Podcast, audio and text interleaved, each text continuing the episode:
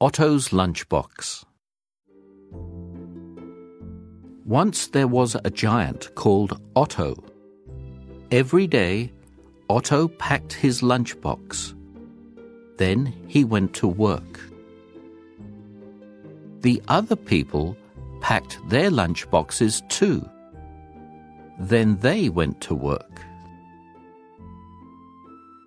Otto was big and strong. He worked hard, and the people liked him. But there was one thing they did not like. Every day at lunch, Otto went off alone. He ate his lunch by himself. The people asked, Why, does Otto go off alone at lunch? Why won't he eat with us? What is in Otto's lunchbox?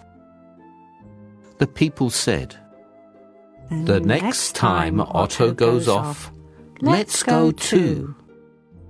The next day, Otto went off alone at lunch. The people went too. Otto opened his lunchbox. He began to eat his food. No one could see what Otto was eating, but they could hear him. Now, I will eat your hat, Otto said. The people saw Otto take a big bite. Crunch! Everyone could hear Otto crunching.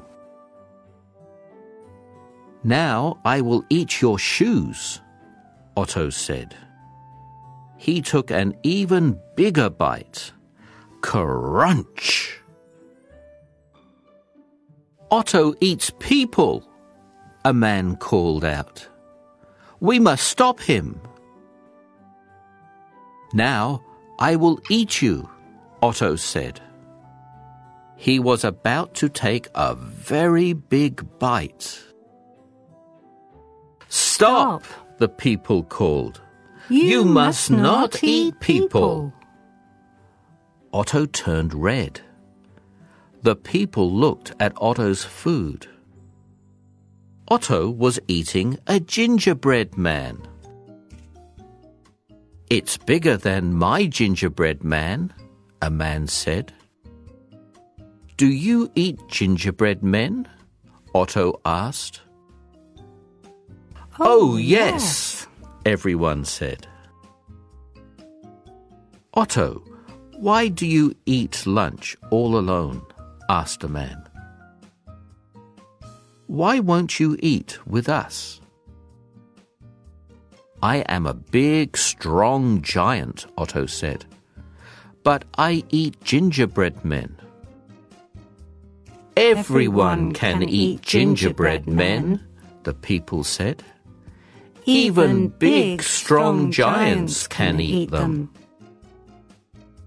After that, Otto ate lunch with the other people. Well, most of the time. Giant Pack Lunchbox Other Lunch Alone. Eat. Crunch. Turn. Gingerbread Man